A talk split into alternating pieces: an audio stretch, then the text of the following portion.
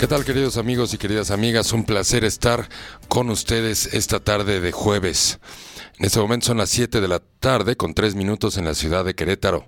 Estamos transmitiendo totalmente en vivo a todo el planeta y es un placer compartir con ustedes este espacio de reflexión y crecimiento personal. Por supuesto, nos acompaña como todos los jueves quien hace posible que esa transmisión salga perfecta en HD y con altísimos niveles de calidad a todo el planeta, el Cacho Martínez. Hola, ¿qué tal Leo? ¿Cómo estás? Muy buenas tardes y pues muy buena tarde tengan toda la gente que ya se está conectando a la señal de Leoli. Estamos transmitiendo totalmente en vivo desde eh, Querétaro por la página www.leoli.mx diagonal radio y estamos en el Facebook Leonardo Lee y fanpage Leoli Radio. Así es, mi querido Cacho.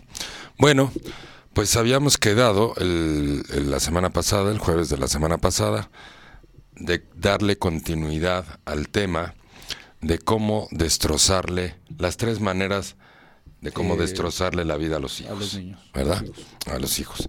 Entonces, bueno, como casi no nos dio tiempo de hablar del tema, pues quedamos en que hoy lo íbamos a continuar. Por supuesto. Y bueno, estoy viendo aquí que vamos muy bien de audiencia, así es que a todo dar. Ahí le llevamos, ahí le ¿Eh? llevamos. Muy bien, mi querido Cacho. Bueno, pues está retomando el tema de la semana pasada, decíamos, las tres maneras o las tres formas en las cuales podemos destrozarle la vida a un hijo. La primera y la más potente y la más destructiva es la sobreprotección. Es decir, hacer por nuestros hijos lo que ellos ya son capaces de hacer por sí mismos. ¿No? Cuando cuando comprendemos o intentamos entender, a veces ignorantemente, que el amor es resolverles la vida, que el amor es ayudarles en todo, que el amor es resolverles.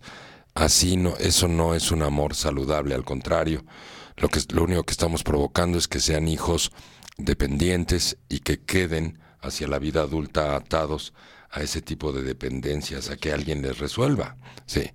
La sobreprotección es una de las cosas más terribles que puede haber para efecto de la vida de un hijo. Por supuesto que cuando están recién nacidos, cuando están pequeños, por supuesto que les tengo que resolver la vida, ¿verdad? Porque están recién nacidos. Y el ser humano, como decíamos en el programa anterior, pues no es un bebé en el momento del nacimiento, realmente es un embrión, ¿no? Realmente necesita de muchos cuidados, toma muchos meses el que madure, el que madure el cerebro, el sistema nervioso central, no tienen control sobre las manos, no huelen, no ven, no escuchan, no, no tienen control sobre sus piernas, etcétera, etcétera. Entonces, bueno, pues todo esto es todo esto es el tema de hoy. Tenemos este, entonces el, el número uno es la sobreprotección, el número dos es la agresión, que hay muchas maneras de agredir y de sobajar a un hijo y de hacerlo sentir miserable o hacerlo sentir poca cosa, o, quererlo eh, educar para que sea perfecto, ¿no? O centrarse en las puras calificaciones como si eso fuera un medidor de madurez o de que va a poder enfrentar la vida con toda una buena autoestima y confianza en sí mismo. Y el tercer daño después de la agresión es el condicionamiento afectivo. Es decir, me obedeces, te doy amor, no me obedeces, te retiro el amor. Te hago el feo, te hago jetas, te hago la ley del hielo como tu papá o tu mamá, o sea, hazme el favor.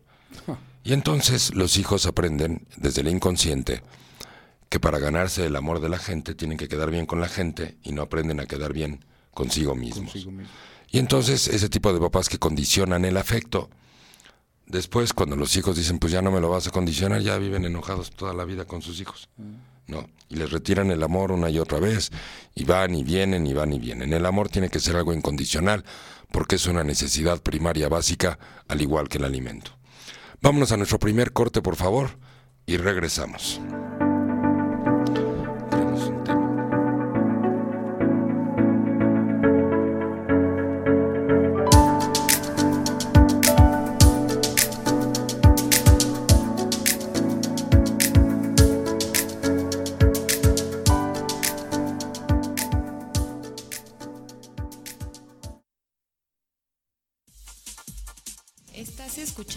Leoli Radio.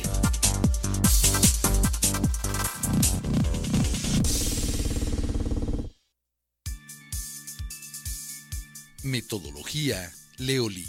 Metodología psicológica, pedagógica terapéutica. desarrollada por Leonardo Lee. Es una metodología científica, ética y profesional que ha tomado más de 20 años de investigación, la cual trabaja a nivel consciente e inconsciente, logrando cambios reales y profundos en la conciencia humana. Se ha llevado a diferentes partes del mundo con mucho éxito. Canadá, Estados Unidos, Centro y Suramérica, así como a diferentes países de Europa. En la actualidad, ha demostrado mejorar la calidad de vida del ser humano en sus tres áreas básicas de ocupación y preocupación diaria. El trabajo, el dinero y el amor.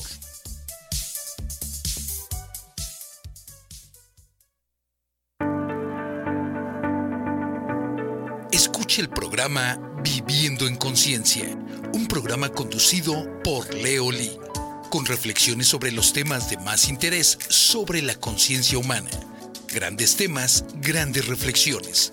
Escúchalo los jueves de 7 a 8 de la noche en Leo Lee Radio.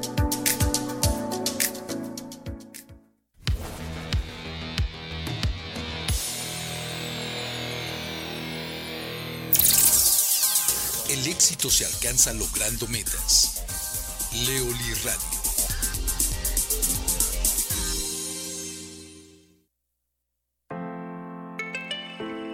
Leoli te invita al próximo curso online Los hombres aman a las mujeres que se aman.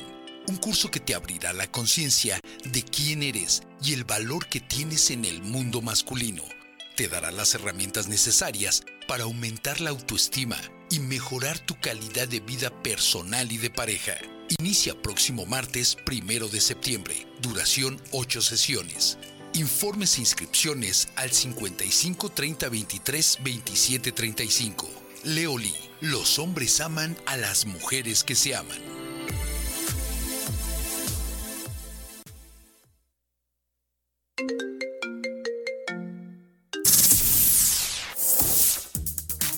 Soy Daniela Lomelí y desde Querétaro escucho Leoli Radio.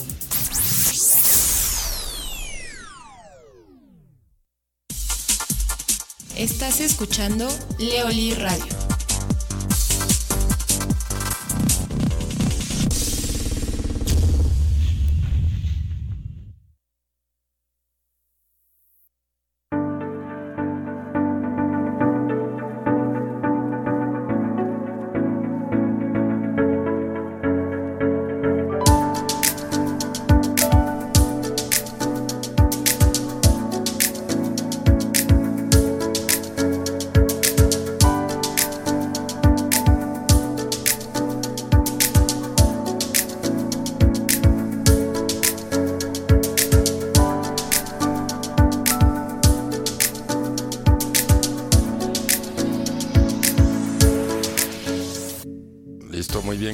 Amigos y queridas amigas. Estamos de regreso después del corte.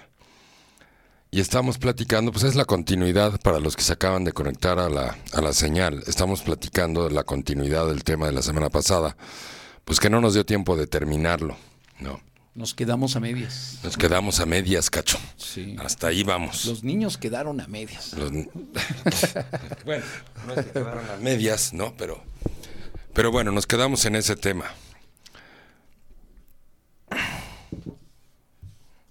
Y luego, Y luego, pues no, pues hay que acabarlo, hay que acabarlo.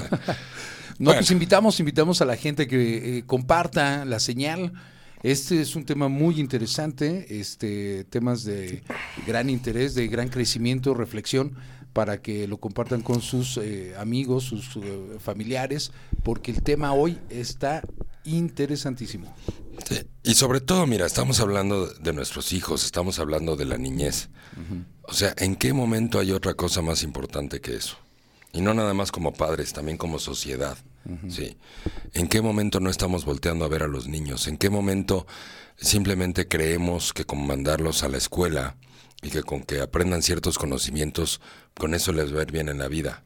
La escuela no da autoestima. Acumular conocimientos no da confianza en uno mismo, no da actitud. Sí. El aprender a ser responsables hacia la escuela, hacia las tareas, es una parte de la vida, pero no es lo que nos va a asegurar que nuestros hijos van a tener un buen futuro, que van a crecer sólidos, que van a crecer con una buena autoestima. Sí. La autoestima se forja a partir de cómo nuestros hijos son capaces de resolver sus necesidades y, o sus problemas por sí mismos. Y normalmente tenemos la creencia a veces, algunos padres, de que si nosotros les resolvemos es porque los amamos muchísimo. Y efectivamente, de acuerdo a la edad que van teniendo nuestros hijos, pues sí, hay una edad para resolverles, pero no les vas a resolver toda la vida, ¿verdad? Necesitamos criar hijos independientes, fuertes, que lleguen a la adolescencia sin áreas autodestructivas. La adolescencia es una etapa de la vida humana en donde los jóvenes están buscando su propia identidad. Por eso es una etapa natural de rebeldía hacia los padres. Se rebelan a ciertas costumbres, ya no quieren ir a comer a casa de la abuelita, prefieren estar con los amigos. Pero adolescencia no significa que estos jóvenes tienen que tener áreas de autodestrucción. Las áreas de autodestrucción significa que la autoestima no quedó bien formada en la infancia y la infancia, os perdón, y la autoestima se va formando a lo largo de la infancia, muy en especial entre los 2 y los 5 años de edad. Entonces, esta es una parte muy importante que deberíamos de estar dispuestos los padres a aprender y a no, además a no repetir los patrones equivocados. La vida humana es un proceso de evolución y la educación en casa tiene que evolucionar. Si la escuela no evoluciona, y la escuela simplemente los prepara para la teoría, los prepara, pues sí, para ciertas cosas, las matemáticas, las multiplicaciones, las, divisiones, las sumas, las restas, el idioma, la ortografía, todas esas cosas son muy importantes para la vida, sí, ese tipo de conocimientos. Pero es más importante aún todavía Sí, tener una buena actitud, tener un buen amor propio, tener confianza en nosotros mismos, hacer buenas amistades, relacionarnos con buenas personas, hacer buenas relaciones públicas. Y todo eso se aprende en la infancia. No es algo que empezamos a aprender eh, hacia la vida adulta. Todas esas bases de seguridad y de confianza, desde incluso elegir buenas compañías, buenas amistades. Sí, ¿por qué tendríamos que tener miedo? Si nuestros hijos están bien amados, ¿por qué tendríamos que tener miedo de que anden metidos en drogas, en el alcohol, como tantos jóvenes hoy lo están? Que su motivación de vida es llegar al viernes a emborracharse, ¿no? Al shot ahí, a ponerse hasta el cepillo. Atrás. ¿En qué momento, sí, el gusto por vivir está en hacernos daño con sustancias o tomando riesgos innecesarios o incluso, peor aún, teniendo una vida sexual desenfrenada, hoy que todo el mundo quiere tener sexo. Eso lo único que está hablando es de los enormes vacíos que tienen los jóvenes en su existencia, lo poco enfocados que están hacia su vida, eh, los hemos guiado pocos a que un día se van a convertir en adultos y que tienen que comprender nuestros hijos que lo que siembran es lo que van a cosechar. No puedes aventar semillas de sandías y esperar que salgan plátanos, ¿verdad? Pues, no. no, es que a veces hay gente que piensa eso, ¿no? Pues sí.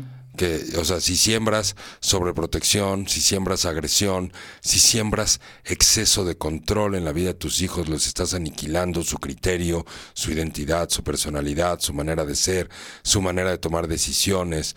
Sí, dejarlos que se equivoquen y que ellos mismos remonten sus errores. Porque el chiste de la educación es educarlos para la vida real. No se trata de educarlos para que no puedan salir un día a la vida real y se queden a vivir con nosotros toda la vida. Primero porque eso no es sano ni saludable. Segundo porque nosotros no les vamos a vivir toda la vida. Y tercero y también y más importante aún es que ellos también tienen que sentirse orgullosos de sí mismos y no nada más orgullosos de todo lo que sus papás les brindan. Sí, pues sí, oye papá, gracias, mamá, gracias. El agradecimiento es una actitud hermosa en la vida y hay que fomentarla. Pero lo mejor es que nuestros hijos estén orgullosos de sí mismos porque logran sus cosas solos. La escuela no es un medidor de autoestima porque finalmente para sacar buenas calificaciones tienes que estudiar, pero estudiar significa memorizar aún cosas que no entiendo. Con que las memorice y las pueda contestar en un examen, puedo sacar hasta buenas calificaciones, pero eso no me da garantía absolutamente de nada. No me está diciendo que estoy ganando confianza en mí mismo, no me está diciendo que mis hijos van a llegar a la juventud temprana o a la adolescencia con buenas bases de amor propio, con un buen nivel de autocontrol, enfocados en construirse una gran vida. O simplemente, pues así es, ¿no? Ahí los vamos llevando como el rebaño. Hay que se ajusten solos. Bueno, como ya me quedé solo aquí en la cabina y el cacho no, No. me pela. No, perdóname, Porque quién pero es sabe que qué está jugando. traíamos- traíamos está jugando un- al Pokémon. Un, un detalle ahí con un celular, habría que reiniciarlo nada más, pero este... Aquí, Pokémon, el cacho, con mi celular además. ¿eh? Es que me gustó, ahí trae jueguitos y todo eso. Bueno, platícame cómo vamos por allá. Muy bien, claro que sí, Leo. Mira, tenemos aquí, primero mandar saludos a la gente que ya está conectada, a Cris Ventura, a Mariana Ávila, Adriana González, Marisol González, Maggie Haddad. Y Marisol Gómez dice, saludos Leo, un tema muy importante. Gracias Leo. Aunque alguna área haya quedado formada con errores, ¿se puede remediar? Por supuesto. ¿Cuál es la mejor fórmula para tratar y entender a un adolescente? Ya que, como bien dices, es una etapa de rebeldía. Gracias por tu respuesta. Un gusto, Marisol. Gracias por tu pregunta. Enriquece muchísimo el programa. Bueno, la etapa de la, adolescencia es una etapa intermedia entre la niñez o la infancia y la adultez. La adultez. Y esa etapa intermedia es fundamental porque los jóvenes empiezan a buscar su identidad ¿sí? como adultos. No son adultos aunque ellos creen que lo son, no, pero no lo son Exacto. todavía. Sí. Este, Ya se sienten grandecitos. se sienten grandes, quieren tomar sus decisiones, quieren libertad y tienen derecho a tomarla. Sí. Y el, el punto es, llevar a un adolescente, tengo que entender primero que en la adolescencia ya no estoy tanto en un proceso de educación, estoy en un proceso de acompañamiento. Es importante escuchar al adolescente, no nada más imponerse o seguirlo educando. Por supuesto que si, si yo tengo un hijo adolescente que tiene áreas autodestructivas, es decir, que sale a alguna reunión, una fiesta, llega hasta el cepillo de droga o de alcohol, pues claro que hay que atender eso, por supuesto. Y no nada más es decirle, no consumas y estás castigado. O sea, hay que ver en el fondo, pues que esa, esa personita está vacío. Le faltan toneladas de autoestima, no es un tema nada más de tienes prohibido consumir drogas o tienes por- prohibido ponerte hasta el camote, ¿no? Exacto. Ese no es el tema. Sí. Es evidente que ese muchacho no tiene suficiente autocontrol. Y la falta de autocontrol es una falta de amor propio o autoestima. Y la autoestima, como les decía hace un rato, se forma en la infancia. Entonces, cuando tenemos un problema así, pues lo mejor es consultar a un especialista y no creer que nosotros podemos resolver todo en casa. Porque evidentemente nosotros, sin darnos cuenta, con todo el amor del mundo, participamos eh, de alguna manera en que ese ese hijo no tuviera suficiente amor propio, no tuviera suficiente enfoque. Lo peor que nos puede pasar es vivir en la soberbia de creer que lo sabemos todo. Y aunque sí sabemos mucho de nuestros hijos y todo, de vez en cuando una pequeña guía, no estoy diciendo que hay que ir a una terapia necesariamente ni nada, pero una pequeña guía, un pequeño ajuste ayuda mucho. Eso es importante. Los jóvenes están probando, el, el adolescente está probando. Me enseñaron esto en mi casa, pues yo pruebo si funciona bien o no. Porque el objetivo de esto es que lleguen a los 19, 20 años, que es donde empieza la vida adulta. Sí, por favor, después de los 19 años ya no son adolescentes, por favor. Sí, ya. ya. deberíamos de ser adultos, lo que pasa es que luego desfasamos las, la madurez un montón. Sí.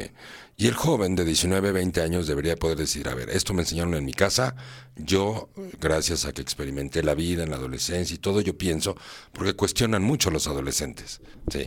Cuestionan a los padres si están bien, si son mochos, si no son mochos, si se pasan de reglas, lo comparan con los permisos que les dan a los amigos, y ellos sí, y ellos no.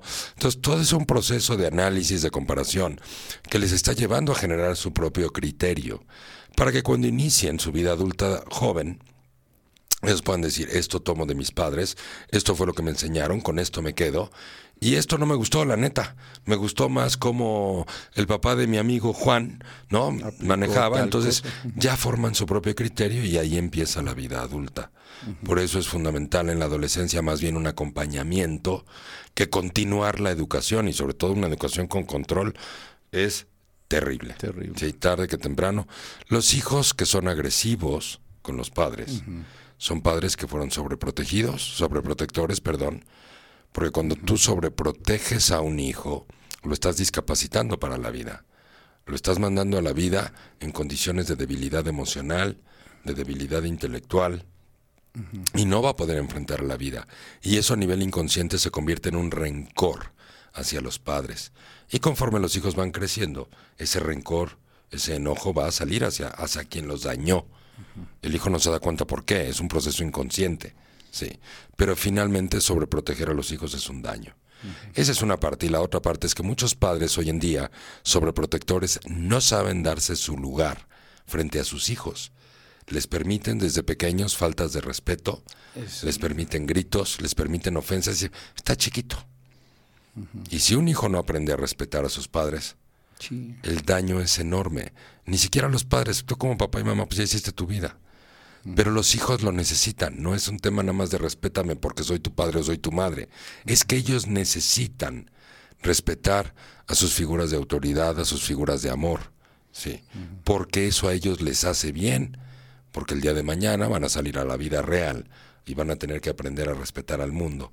Y, no, y, los hijos sobre, que fueron sobreprotegidos de adultos simplemente salen a la vida a demandar, a exigir, o incluso a violentar para obtener de otras personas lo que quieren, porque están acostumbrados a que alguien les resuelva la vida, o les resuelva sus problemas, o les resuelva sus necesidades. Como están acostumbrados que alguien les resuelve, cuando salen a la vida real y se encuentran con que nadie les va a resolver, entonces tienen dos opciones. O se vuelven violentos, agresivos o incluso delincuentes y arrebatan lo que necesitan o salen a la vida y se sienten tan poca cosa y tan disminuidos y tan tímidos que entonces se achican demasiado y de todos les va a ir mal. Ese es mucho del problema de cómo podemos destrozarle la vida a nuestros hijos a través de la sobreprotección. Y la sobreprotección no nada más es resolverles, también es decirles cómo resolver. Los padres controladores dicen, es que resuélvelo así, es que hazlo así. En vez de decir, ¿y cómo lo vas a resolver? Mejor le pregunto, ¿qué has pensado? ¿Cómo vas a resolver esta situación? Sí. En la adolescencia, eh, digamos que podemos dividir las etapas del desarrollo de los hijos en la infancia, adolescencia y adultez. Olvídense de la jalada de preadolescencia y posadolescencia. pues sí, güey, prepubertad y pre... Pues sí, es como el prepollo. A ver qué es el prepollo. Pues, pues antes del pollo, pues es el huevo. ¿Y qué es el poshuevo? Pues el pollo. O sea, pues mejor dices pollo, o huevo, ¿no? Pero no pues dices prepollo o poshuevo, ¿verdad? Pues ¿para qué dices preadolescencia o posadolescencia? Pues no manches, ¿a qué jugamos? O sea, nada más nos encanta hacernos los importantes, complicando la vida. Sí, la vida es simple y práctica, hay que vivirla, hay que disfrutarla. Y disfrutarla implica eso, ese es el maldito problema de las escuelas. Las escuelas en muchas cosas son muy buenas y en otras nos complican la mente, nos complican el cerebro, nos quieren dar tanta información. ¿Como para qué? ¿Como para qué? Sí. Realmente con el 20% y con una buena autoestima, te va súper bien en la vida. En cambio, saturar de información a los chavos, clausurarles la infancia. O sea, siete y media de la mañana ya tienes que estar en la escuela y puntualito porque si no te mandan de regreso. Y yo creo que hoy, hoy en día muchos niños obtienen tanta información que nunca van a usar en su personalidad, ¿no? Según sus cualidades de, pues a lo que se vayan a dedicar en la vida, que no la van a usar, ¿no? Mira, en la vida real como adultos, y los adultos que nos están escuchando, sabes que las áreas de ocupación diaria y preocupación diaria, la tuya, la mía y la de todos los adultos, es el área del trabajo, el área del dinero y el área del amor. Esas son nuestras tres ocupaciones y preocupaciones diarias. Para eso nos esforzamos, para eso, para eso salimos a rompernos la Mauser, para sacar a nuestra familia adelante, porque eso es el amor. Sí. Cuando tenemos un conflicto con la pareja, por ejemplo, sí, sufrimos, la pasamos muy mal. Y se pueden ver afectadas otras áreas. Todos necesitamos amor, necesitamos cariño, alguien que nos acompañe en la vida. Eso me refiero con el amor, no nada más el amor de pareja, el amor de los hermanos, el amor de los amigos, ¿no? Y por supuesto el dinero. ¿Quién no trabaja por dinero? Digo, no es el objetivo principal, pero carambas, todos necesitamos comer. Y no nada más comer lo básico, o sea, a todos nos gusta progresar y el dinero es una herramienta de progreso. No es una herramienta de compra ni de consumo, es una herramienta de progreso, por favor. Sí, eso es muy importante. Entonces la pregunta es, a ver, queridos radioescuchas, les pregunto, ¿la escuela nos enseña a trabajar en la vida real? La escuela nos enseña las reglas del dinero. La escuela nos enseña a amar y a merecer ser amados. Pues la respuesta es no. Entonces, ¿para qué carajos vamos a la escuela? Bueno, vámonos al siguiente corte y regresamos.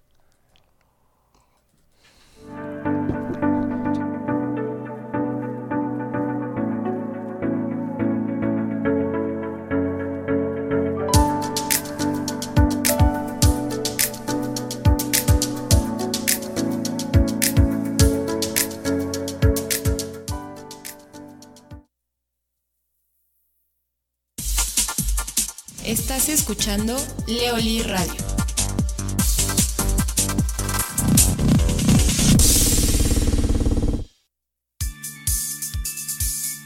Metodología Leoli. Metodología psicológica, pedagógica terapéutica, desarrollada por Leonardo Lee. Es una metodología científica, ética y profesional que ha tomado más de 20 años de investigación, la cual trabaja a nivel consciente e inconsciente, logrando cambios reales y profundos en la conciencia humana. Se ha llevado a diferentes partes del mundo con mucho éxito. Canadá, Estados Unidos, Centro y Suramérica, así como a diferentes países de Europa. En la actualidad, ha demostrado mejorar la calidad de vida del ser humano en sus tres áreas básicas de ocupación y preocupación diaria. El trabajo, el dinero y el amor.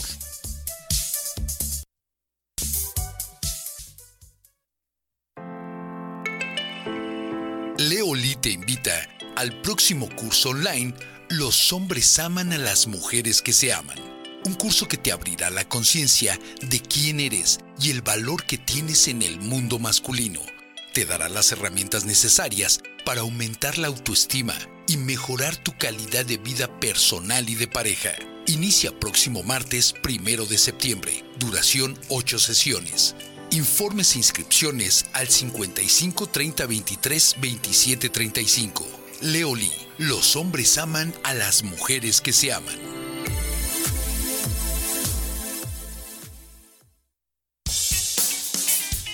Escuche el programa La Hormona, conducido por Ana Luisa Castillo, un programa muy entretenido donde tendremos también invitados especiales. No te lo pierdas todos los jueves a las 6 de la tarde. ¿En dónde? En Leoli Radio.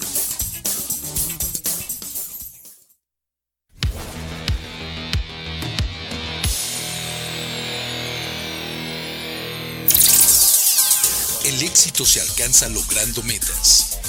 Leoli Radio.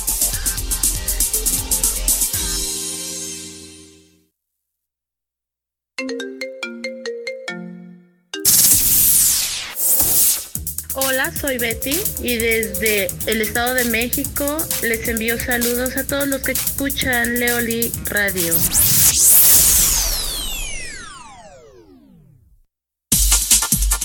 Estás escuchando Leoli Radio.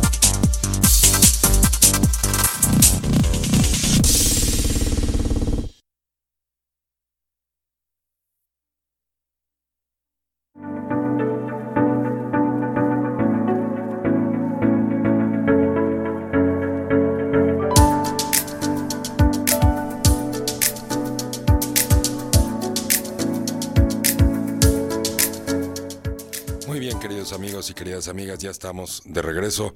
Un saludo y un abrazo a todas las personas que nos están escuchando, en donde nos estén escuchando. Como siempre es un placer, muchas gracias por sus comentarios y por sus preguntas también. Nos decía también Marisol hace un rato que, que ¿qué pasa si ya sobreprotegí un hijo? ¿Qué pasa si, pues, si ya lo lastimé? No. Pues lo importante es conocer lo que es el amor firme.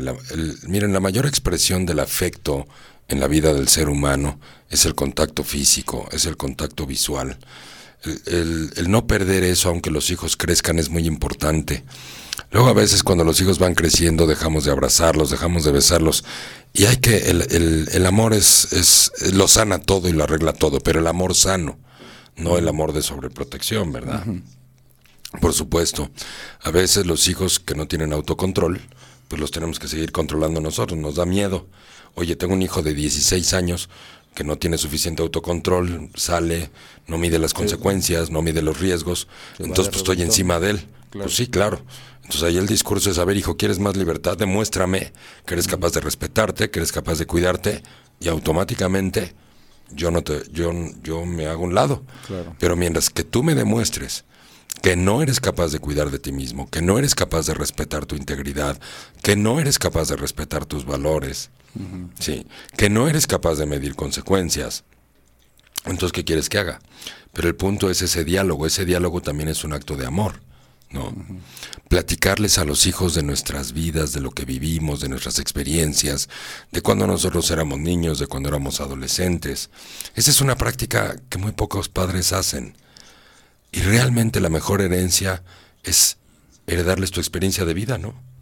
Imagínate cuántos años les ahorras de errores. Exacto. Cuando le dices, oye, mira, yo me equivoqué en esto, ¿no? O mm, mm, cuando tenía tu edad también hice estas tonterías o lo que sea. Y lo que aprendí de esto es que eso no me llevó a ningún lado, ¿no? Entiendo tu edad, entenderlos, escucharlos, en vez de estarnos imponiendo, imponiendo, imponiendo. Hay veces que es necesario, hay veces que es necesario pegar un grito, pero no estar todos los días haciendo lo mismo, porque si estoy haciendo lo mismo, quiere decir que eso no funciona. Pues Entonces, ¿para qué lo sigo haciendo? ¿No? Es que le he dicho, Leo, no sabes, le he dicho a mi hijo diez mil veces lo mismo. Entonces, ¿quién está mal? ¿El hijo o el papá o la mamá que lo ha... Que, o sea, pues si ya lo dijiste diez mil veces, ¿qué parte no comprendo que ese, que ese camino no funciona? No. Se ha equivocado diez mil veces. Sí, no manches, o sea, eh, eh, eh, no, es, el- es como el ejemplo este que, le- que les decía la, la semana pasada, ¿no? Un niño dice, mamá, ¿dónde están mis tenis blancos? ¿Y qué hace normalmente una mamá? La mamá se sale de donde esté de la casa, va, camina y va y busca los tenis blancos y se los da en la mano. Eso es una sobreprotección. Porque lo, o sea, si yo como mamá no sé dónde están los tenis blancos, ¿qué le digo? No, no los he visto, esa es la respuesta, ¿no? Porque la pregunta del niño fue, ¿has visto, ¿Has visto? o sabes dónde están mis tenis blancos? Así Pues la respuesta es no. Y si sí los vi, le digo, pues los vi en tu closet. Pero ¿por qué me nace ir a buscárselos y dar? O sea, ¿por qué me nace resolverle? Sí, esa no fue la, la- la- la solución que buscaba No. el niño. Ahora, peor, un niño de 8 o 9 años que te diga, ¿me das mis tenis blancos? Ah, chinga, pues, ah, ah, Y la respuesta es, búscalos, mijito. No, o sea, esos pequeños detalles, ahí está la sobreprotección. Sí. La indiferencia, ignorarlos, no ponerles atención, no escucharlos, no mirarlos. La indiferencia también es una agresión. Sí. Los niños fantasma. Pues sí, les doy de comer y, y no te paras de ahí hasta que te comas toda tu comida. Y, sí, y. Bueno, ándale, ponte a hacer la tarea. Ah, lo que decía hace rato después del corte. An- antes del corte, perdón.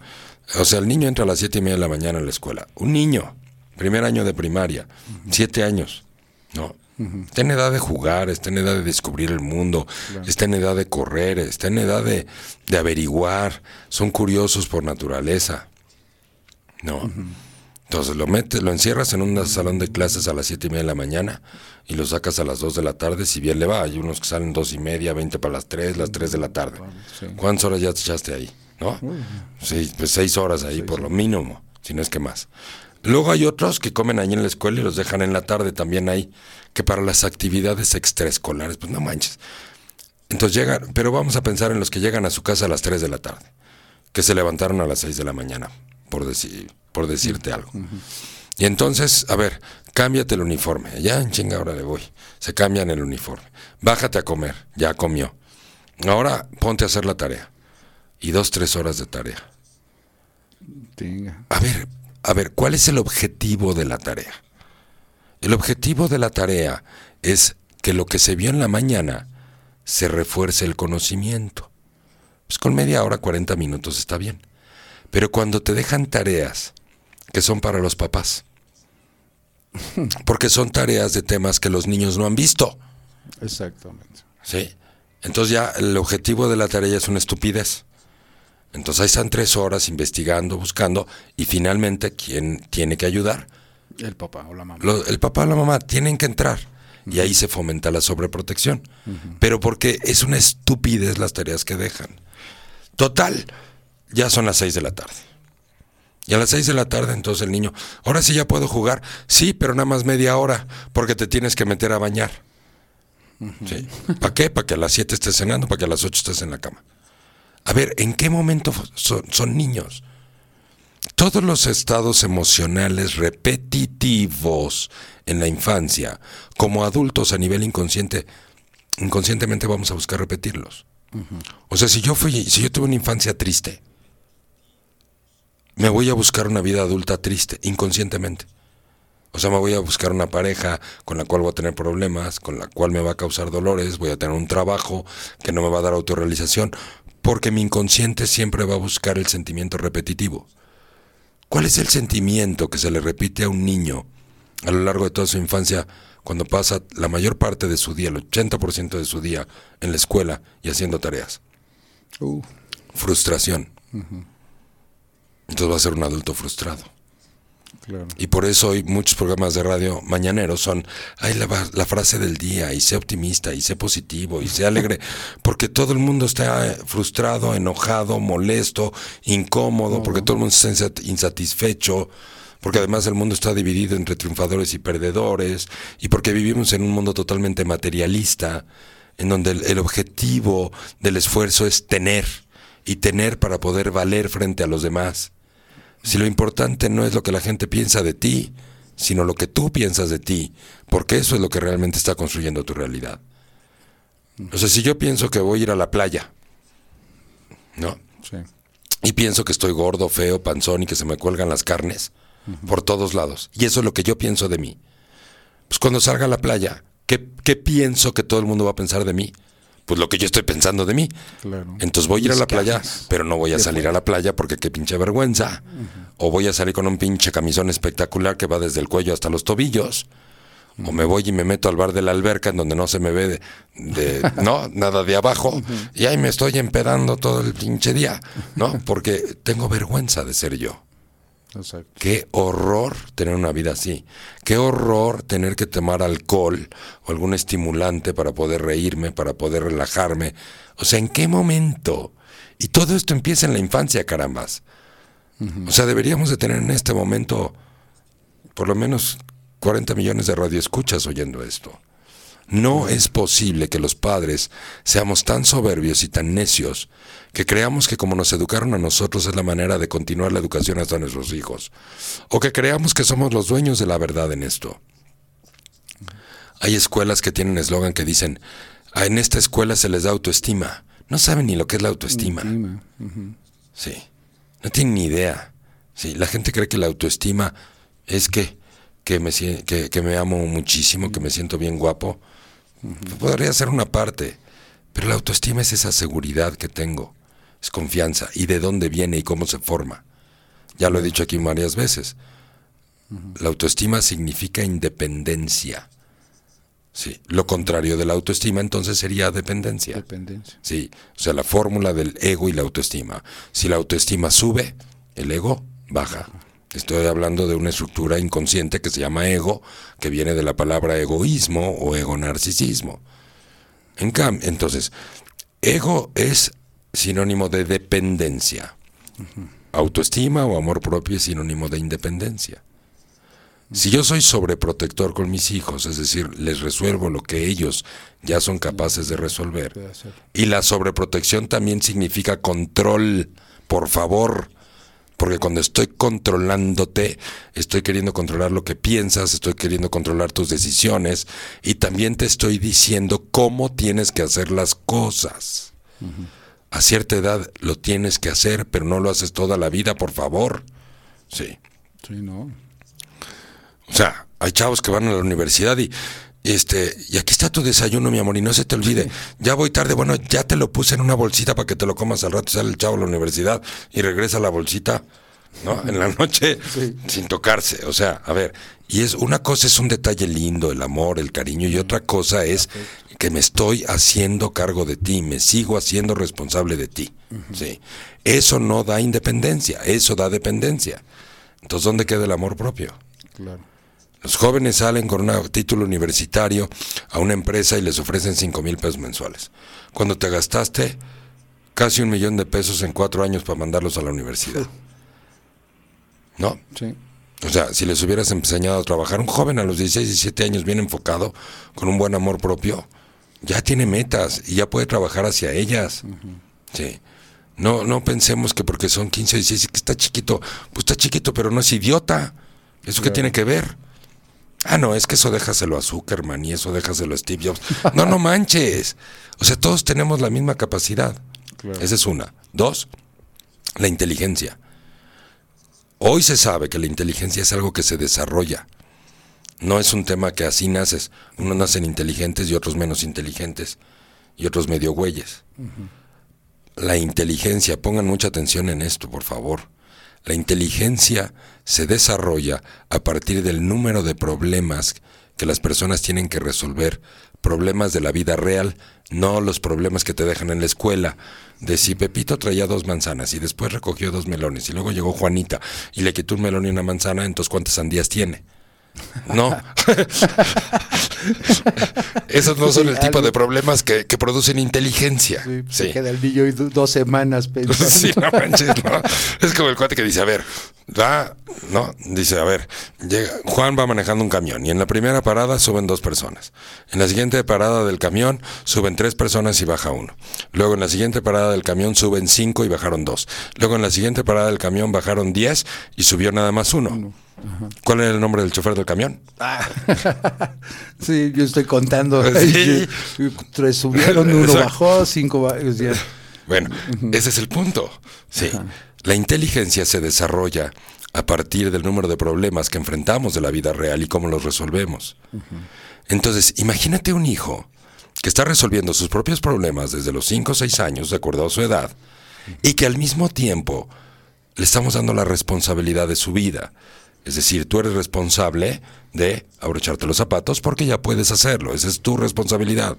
Tú eres responsable de mantener tu cuarto ordenado porque es tu habitación, es tu recámara, son tus cosas, son tus juguetes.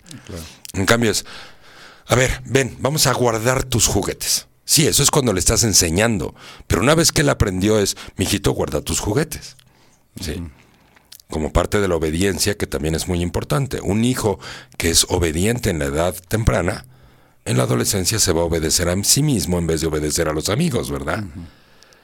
Y si lo enseñas a obedecerte en la infancia, entonces en la adolescencia nada más tienes que hacer un acompañamiento. Pero si no le das obediencia en la infancia, ¿qué crees que va a pasar en la adolescencia? Pues tan tan tan tan, compadre, o sea. Ni, quién lo aguante. Porque la obediencia genera el, autocontrol a nivel inconsciente que van a necesitar en la adolescencia. Para eso los educas. Les das las bases en la infancia para que en la adolescencia y en la adultez controlen su propia vida. En cambio, si tú les controlas la vida, pues van a salir a la vida a buscar a alguien que les controle la vida. Claro. Evidentemente, sí. Claro. Entonces crecen en dependencias y... Pues claro, en dependencias a sustancias, en dependencias a personas, empiezan la vida sexual o la vida de los noviazgos a pequeña edad y que más bien son dependencias de personas porque los crié para ser dependientes. Y entonces cuando terminan con el novio o con la novia se quieren suicidar, manejan altísimos niveles de ansiedad o depresión. producto de la enorme dependencia que he generado. Y la dependencia se puede generar por sobreprotección o por abandono. Y el abandono es ignorarlos. El abandono es que yo tengo una vida más importante que la tuya, hijo. Entonces no te veo, no te escucho, no dialogo contigo. Sí, no estoy simplemente. Me ves en la mañana y me ves en la noche. Y que te cuide la muchacha, que te cuide el chofer, que te lleve a tu karate, que te lleve a tu ballet. O sea, pues no manches, ¿para qué tuviste hijos? Y luego nos sorprende, ¿no? Y ahí estamos buscando psicólogos y psiquiatras. A ver, el amor es lo más importante en la vida. Y la primera expresión del amor es el contacto físico y el contacto visual. Cuando un recién nacido nace, ¿qué es lo primero que hace una mamá? Lo mira a los ojos, le habla, lo abraza. Sí, ese es el contacto de amor inicial. Sí. Le da calor. Y, el, y, después van creciendo y entonces el, el siguiente paso de amor es el diálogo. Sí, cuando tú estás de novio o de novia, cuando estás realmente entusiasmado con alguien, ¿a poco no lo que quieres es pasar todo el día con esa persona? En un café, plática y plática y bueno, luego ya vienen agarrándose sus cositas, pero más que eso es quiero estar contigo, quiero ver la tele junto. A ver, ponte a ver esa película porque yo tengo cosas que hacer. Está bien, una vez, pero siéntate tú también a ver la película. Para que se rían juntos, compartan. Es como llevar a los hijos al parque. Yo me siento aquí en la banca y me meto en mi celular y ustedes ahí diviértanse en los columpios o en los subibajas. Pues que sacaste al perro a que descargar energía para que en la noche duerma bien. ¿Por qué no te subes al columpio? Bueno, a lo mejor pesa estas de esas señoras gordas y va a romper el pinche columpio, ¿verdad? Pero se puede subir a dos, una pierna en cada Pues sí, uno. claro. Sí, o el subibaje sale volando el niño. No, o sea, el punto es convive con ellos, diviértete con ellos. Esa es la manera de nutrirlos, esa es la manera en cómo ellos saben que los amas. O sea, yo he visto miles, miles de papás y mamás, sobre todo mamás, tristemente, que son las que están más a cargo de los niños cuando los papás están trabajando, que los llevan aquí, que los llevan allá, y las mamás metidas en el celular. Incluso recién nacidos. Ahí están en el bambineto y las mamás metidas en el celular. ¿En dónde está el contacto? Cuando tú estás metido en el celular, ni siquiera lo estás viendo, no lo estás tocando, no lo estás abrazando, no lo estás estimulando, no estás platicando con él, que está chiquito, no entiende. Pues es que no platicas con él por eso. Platicas con él de recién nacido y le dices, mi amor, qué niño tan bonito, bla, bla, bla, mira la sonrisita, le acaricias los cachetes, lo abrazas, lo besas. Cuando le cambias el pañal, platicas con él, cuando lo bañas. Sí. No, no, pues si no es un maldito que... Hay gente que acaricia más a su perro que a sus hijos. Sí, cierto. No, hay gente que ya sale con sus carriolas. El perro en la carriola para que no se canse. Hazme el refabrón, cabrón, como decía Polo Hasta en Polo. pijama sacan al perro. Sí, no, no, no. O sea, ya es una aberración, ¿no? O sea, ¿dónde es, ahora sí que dónde está el amor del que tanto hablan? Sí. Porque además nos hemos vuelto más falsos para el amor. Te amo con todo mi, te amo con todo mi corazón, mi vida, te amo. Cuídate, o sea, puro verbo. Ah, Pero, pero no estamos ahí. No hacemos intimidad, no escuchamos. Nuestros hijos más grandes, nuestros hijos ya jóvenes o adultos, cuando nos dicen, oye mamá, es que tú haces esto, eres egoísta, tú papá, dices, no me hables así, el egoísta eres tú. A ver, no manches, tus hijos te están ayudando a crecer, te están y no se trata de ponerte sumiso y perder autoridad, porque madre y padre siempre hay que ser, toda la vida. Claro. Sí, y eh, respetar a los padres es un valor muy importante en la vida de los hijos. No es porque sea un mandamiento bíblico, es un tema que es importante. Pero cuando mis hijos se toman el tiempo y el esfuerzo de amor y el corazón para decirme en qué puedo mejorar, para que mi relación con ellos mejore, no manches, pues gracias, gracias, gracias por decírmelo. No me había dado cuenta de eso. Pero no por eso pierdes autoridad. Para nada, en lo absoluto. No se pierde autoridad.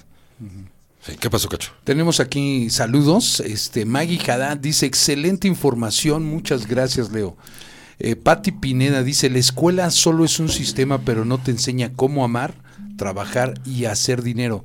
Por eso nos cuesta tanto trabajo crecer en estas áreas. Así es, totalmente. Muchas gracias, Maggie. Te mando un abrazote. Gracias, Patti. Y, Muy bien. y bueno, Leo, ya una vez que un niño ya creció en un ambiente sobreprotegido eh, y que en la adolescencia ya empezó a mostrar esa, esa falta de, de amor, eh, o más bien esa sobreprotección que tuvo, ¿qué daño tiene ya como adulto, como grande esa persona? No, pues imagínate. O sea, le va a costar mucho trabajo hacerse cargo de su propia vida. Le va a costar mucho trabajo, como decía Pati Pineda. O sea, ¿en qué momento va a aprender a trabajar si está acostumbrado a que trabajen para él? O sea, los padres sobreprotectores son padres que están trabajando para los hijos. ¿En qué momento entonces un hijo va a aprender a trabajar para sí mismo? O sea, son jóvenes que van a estar hasta los 40 años con los papás. En todas las Este, familias, en casi todas, está el tío por ahí, que es el gran inútil, ¿no? Que todo el mundo le consigue chambas, que todo el mundo le presta dinero, que nunca puede pagar, que le consiguen la chamba y que la pierde, que no fue a la cita. Esas son personas sobreprotegidas. Y esos sobreprotegidos los siguen sobreprotegiendo hasta los 30 o los 40 años, ¿eh? Y le siguen resolviendo. Violentos también, ¿no? De. Claro, porque pues son... O sea, ¿qué se siente ser un inútil? Pues estás frustrado, estás molesto contigo, estás hasta el gorro de ti mismo. Sí. Entonces puede haber violencia o un exceso de sumisión, una falta de personalidad, de carácter. Tenemos otro saludo aquí rápidamente. Adriana González dice, hola Leo, me da muchísimo gusto escucharte. Te quiero preguntar, por favor, cómo poner límites de manera correcta y te quiero pedir, por favor, que me recuerdes, co- a ver, perdón, cómo es el amor firme. Muchas gracias. El amor firme es justo eso, sí. Estoy poniendo reglas, estoy poniendo límites y consecuencias, sí. A ver, mijito, es hora de apagar la televisión, es hora de irnos a dormir. Y subes 15 minutos después, perdón, 20 minutos después y el niño no apagó la televisión. Entonces, ¿cuál sería el amor firme ahí?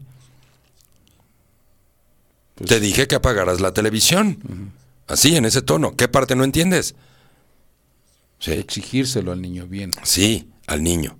Al con el adolescente no puedes interactuar así porque te suelta un moquete. Por eso la adolescencia es un acompañamiento, pero por eso toda la autoridad y toda la firmeza la puse en la infancia. Sí.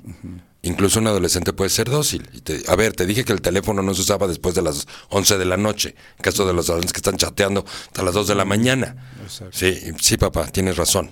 No, pero porque lo entiende. Sí. No porque me estoy imponiendo. Pero un hijo que entiende es un hijo bien amado, es un hijo con, fir- con límites, como dice Adriana, ¿no? Este, Sí, el punto es, a ver, a ver, si no obedeces, entonces la consecuencia es que mañana, pues no hay televisión. Ese es un límite y esa es una consecuencia, ¿cierto? Te dije que apagas la televisión, no la apagaste, mañana no hay televisión. Claro. Simple, y ese es un límite y una consecuencia. Sí. Es que tú, mamá, mis otros amigos, eh, a mí no me hablas así. Podemos hablar del tema que quieras, pero de esa manera no. Ese es otro límite. Sí. Así ponemos límites y cuando es necesaria la consecuencia, pues ponemos la consecuencia. Te dije que apagaras la tableta, no la apagaste, ok, la consecuencia es que dos o tres días no vas a tener tableta. ¿Por qué? Porque no sabes controlarte con el uso de la tableta. Si yo te dejo correr tres horas, te vas a quedar tres horas en la tableta. Entonces yo te tengo que avisar que es una hora, hora y media lo que tienes con la tableta. Y no, tú mismo no estás viendo el reloj y mientras que no te autorregules, entonces cuando yo te diga se acabó el tiempo, en ese momento se acabó el tiempo. acabó el tiempo. ¿Quedó claro o no quedó claro? Sí. Y eso se llama amor firme. El que yo incluso levante la voz no es una agresión. Sí, es que te estoy formando para la vida real. Y, te, y cada vez que tú obedeces, el día de mañana te vas a obedecer a ti mismo. La obediencia a los padres genera que en el día de mañana yo me obedezca a mí en vez de obedecer a los amigos y genera, y genera perdón, autocontrol. En la vida lo más importante no es controlar a los demás, sino tener control sobre mi persona. Y autocontrol no significa represión, sino que hay momentos en la vida que necesito controlarme, que no puedo hacer lo que yo quiera, pero no significa que tengo que vivir reprimido o anulado en mi personalidad. Eh, cuando los padres son en, en exceso controladores o persecutorios, en donde los hijos están siendo observados todo el tiempo, también ese es el otro extremo. Sí.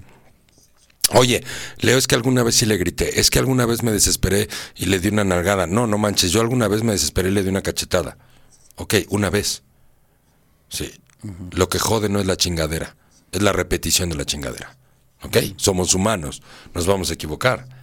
Oye, es que ya se sabe abrochar los zapatos y normalmente lo hace él solo, pero el domingo yo se los abroché porque traíamos prisa. Ok, no lo estás haciendo, no es la repetición, o sea, no estás repitiéndolo, es, son eventos aislados. eventual. Oye, es que a veces los viernes estamos viendo la tele y le subo la cena a la tele. Perfecto, es una veces. Sí. Y a veces él le va a tocar subirle la cena también a los demás. Sí. Para que hagamos conciencia de los otros. No nada más yo, yo, yo soy tu papá, yo estoy su- tu mamá y aquí estoy para servirte. Y para que tú me des órdenes y yo las obedezco. Quiero mi cena. Ahora ya no quiero mi cena, no me gustó. Ahora cámbiamela. no me digas. Y luego, Sí, si es, si es niño y va a ser niño toda la vida y tú vas a ser su mamá y su papá toda la vida, pues hazlo. Nunca va a salir de la casa. Pero si tus hijos algún día van a crecer y van a tener que salir de la casa y van a tener que enfrentar su vida, no pueden salir con la expectativa de que alguien les va a resolver la vida. Ahora, si tú estás seguro que tus hijos no van a crecer y van a ser niños toda la vida, sobreprotégelos, no pasa nada. Y estás seguro que nunca te vas a morir y que los puedes tú, les puedes resolver la vida toda la vida, está bien. Oh, no, está pero eso es un imposible. Sí, está- eso es imposible. No. La obesidad es un tema que viene de todo eso, de hijos débiles. No puedo enfrentar mis emociones en la vida real, por lo tanto las evito comiendo. Ese es el tema de la obesidad. Son niños y niñas que no están educados para enfrentar sentimientos, emociones, no las expresan, no expresan los sentimientos. Yo tengo gente adulta que viene a los cursos o incluso en terapia que ha tenido obesidad o la tiene o incluso tuvo historia de obesidad. Y cuando le dice, a ver, dime qué sientes, y tienen que pensar lo que están sintiendo. no les fluye natural. Esas represiones emocionales significa que el amor propio no creció bien, que no había suficiente fortaleza, sí, ni en la persona, ni social, por ejemplo, tampoco. Sí, y que hubo vergüenza desde la infancia por el sobrepeso. Y el sobrepeso la mayor parte de las veces no nada más es por lo que comes, es por todos esos sentimientos de angustia. Hay familias donde todos los hijos tienen angustia. ¿Y por qué tienen angustia? Si angustia es miedo, pues porque no hubo seguridad, no hubo protección, porque hubo indiferencia. Y luego, ya que los abandoné, ahora los sobreprotejo y les resuelvo. Y luego los abandono y luego los controlo y luego les digo lo que tienen que hacer. Pues no manches, ahí no crece la autoestima nunca. Sí. Y luego todos los hijos tienen an- ansiedad. Y luego no sa- y, ah, pues es que ha de ser hereditario. No, el tatarabuelito era ansioso. No, pues no manches, lo, se hereda la pendejez que, Que es no otra manches, cosa, claro. Pero te la puedes quitar, afortunadamente. Sí, cacho. Venga. Mariana Ávila dice, en definitiva hay que demostrar amor a los hijos para que también te lo demuestren a ti. Un beso, Leo. Un beso, prima, de regreso. Qué gusto que nos escuches. Nadia Camarillo, saludos Leo, excelente tema, gracias, nos dice.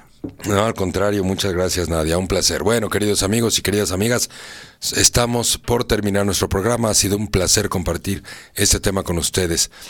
Es, de verdad, deberíamos ser responsables de dejarles a nuestros hijos un mejor mundo en vez de un peor mundo. Hemos sido muy irresponsables en ese sentido. Sí. Yo tengo una pregunta, Leo. Esto- estos, estos temas que estamos tocando, por ejemplo, de, de autoestima, eh, de crecimiento, con eh, el trato con los niños, ¿esto también se ve en el curso de lo- eh, soy, soy persona, soy pareja, soy familia? Ese es el curso. Ese es el curso. Es donde soy persona, o sea, hablamos de todo mi crecimiento personal. Soy pareja, el crecimiento en pareja. Desde, desde cómo conseguirte una buena pareja, o si ya la tienes, cómo crecer al lado de tu pareja y realmente tener una relación verdaderamente disfrutable, porque la gente ya aprendió. La gente dice, es que ya tiene cara de casado. Porque una cosa es la cara del lunamielero y otra cosa es la de casado. De casado, ¿no? sí, sí, sí. sí. ¿Por qué? Porque en qué momento el matrimonio se va a la corneta y en vez de provocar sentimientos lindos, hermosos y de crecimiento y de progreso y de amor y de cariño y de intimidad, y en qué momento dejé de darte lo, lo- lo mejor de mí y empecé a darte lo peor de mí, en qué momento me llené de resentimiento, de rencor, en qué momento inició el rechazo en esta relación. Porque además lo que vivimos en el tema de pareja se va a reflejar de alguna u otra manera en los hijos. Entonces el curso es soy persona, soy pareja y soy familia, ¿no? Cómo llevar a los hijos también hacia una buena vida, enfocarlos bien. Este, y este, este curso inicia, es en línea, inicia el 14 de septiembre. Así es. Es todo lo, lo- son ocho lunes, de siete y media de la noche a nueve y media de la noche. Noche. Y además te la pasas bomba porque te diviertes un montón y vas aprendiendo padrísimo, se abre la conciencia, nos volvemos más asertivos, disfrutamos realmente lo más importante de la vida, el amor. En el mundo materialista y clasista en el que vivimos, hemos puesto como principal valor al dinero, incluso como un valor superior a la vida del ser humano. Hoy te matan por un celular. Y eso significa que nuestro clasismo y materialismo ha llegado a niveles terribles. Esos niños que se vuelven delincuentes, pues es porque no tienen autoestima, porque no tuvieron amor y, y se creen tan poco capaces, están tan sobajados, no nada más por la familia, por la sociedad, hechos a un lado, que cuando crecen lo único que piensan que la única manera en cómo pueden obtener algo en la vida, unos zapatos, un reloj o lo que sea, es quitándoselo a otra persona. Sí. Y están dispuestos, están dispuestos a jugarse la vida. Oye, yo no tengo vida, tuve una vida miserable. Si me están pidiendo que lleve este paquetito de aquí para allá y a cambio me van a dar un coche y me van a dar cinco mil pesos. Uh. Oye, pero te pueden matar y para qué chingados quiero vivir si mi vida ha sido miserable. O sea, y No lo me he dijo... perdido de nada. Y te voy a decir una cosa, eh, yo no soy religioso para nada, pero Jesús dijo, todos tus pecados pueden ser perdonados si estás arrepentido de corazón, pero dañar a un niño, eso no tiene perdón. Exacto. Y hoy, pobres, clase media y ricos, dañamos a nuestros propios hijos, déjate a otros niños, a nuestros propios niños por ignorantes lo hacemos. No, no, no porque seamos unos desgraciados ojetes, sino porque no sabemos. Exacto. Sí.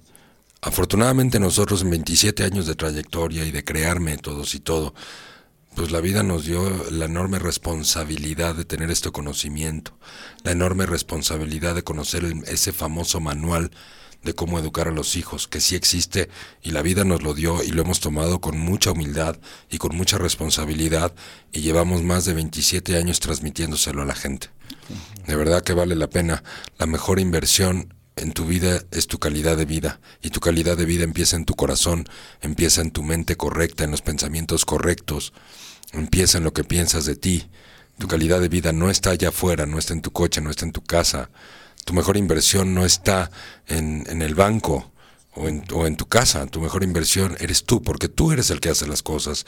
Tú eres el que vives contigo toda tu vida. Y si tú inviertes en ti y eres una mejor persona automáticamente, vas a ser mejores personas a tus hijos. Es decir, el mejor papá y la mejor mamá son los que están creciendo consigo mismos.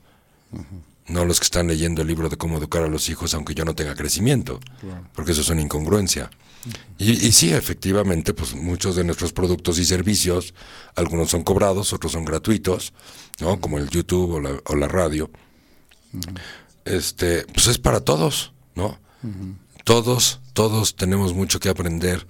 Todos deberíamos de poner el amor como un primer valor. El dinero es padre y el trabajo también. Pero es más padre cuando tienes amor propio, cuando tienes amor con quien compartir ese amor, cuando tienes a quién darle tu amor y cuando tienes de quién recibir amor. Pues todo es más padre, la Cuando neta. ves a tus hijos Cuando ves a ese- hijos. crecimiento, ¿no? Sí, cuando los ves creciendo sólidos, fuertes, con metas y que las logran, ¿no? Claro. Y no nada más metas escolares, por favor, o sea, metas de la vida real. Claro. Sí. Muy bien, Bueno, bueno, vámonos, Cacho. Esta información del curso la pueden encontrar en la página www.leoli.mx en la sección cursos y ahí van a poder eh, tener información. En la misma página están los teléfonos de contacto si desean mayor información. Así es. Y la otra es que si se les perdió algún programa de radio lo que sea, independientemente que están en SoundCloud, también están en Spotify. En Spotify. Ahí nos pueden escuchar. Muy bien, queridos amigos y queridas amigas, un placer haber compartido con ustedes este espacio. Les mandamos abrazos y besos en donde quiera que estén. Cuídense mucho y por favor, no se desconecten de la señal de Leoli Radio. En unos cuantos minutitos entra el programa de Ana Luisa Castillo. Ana Luisa Castillo tiene un programa que se llama La Hormona, buenísimo, súper divertido. Normalmente trae a muy buenos invitados, desde cineastas, artistas, pintores, mexicanos grandes que muy poca gente conoce, ¿no? Actores, este, por supuesto, cómicos. En fin, y ella es muy Y simpática. hoy traemos un invitado especial. Bueno, eso ya es. Hoy el invitado especial es sorpresa. es sorpresa. Quédense Ok. a escuchar a Ana Luisa Castillo. Queridos amigos, un placer. Nos escuchamos y nos miramos el próximo jueves a las 7 de la tarde. Un abrazo donde quiera que estén. Pásenla muy bien y muchas gracias.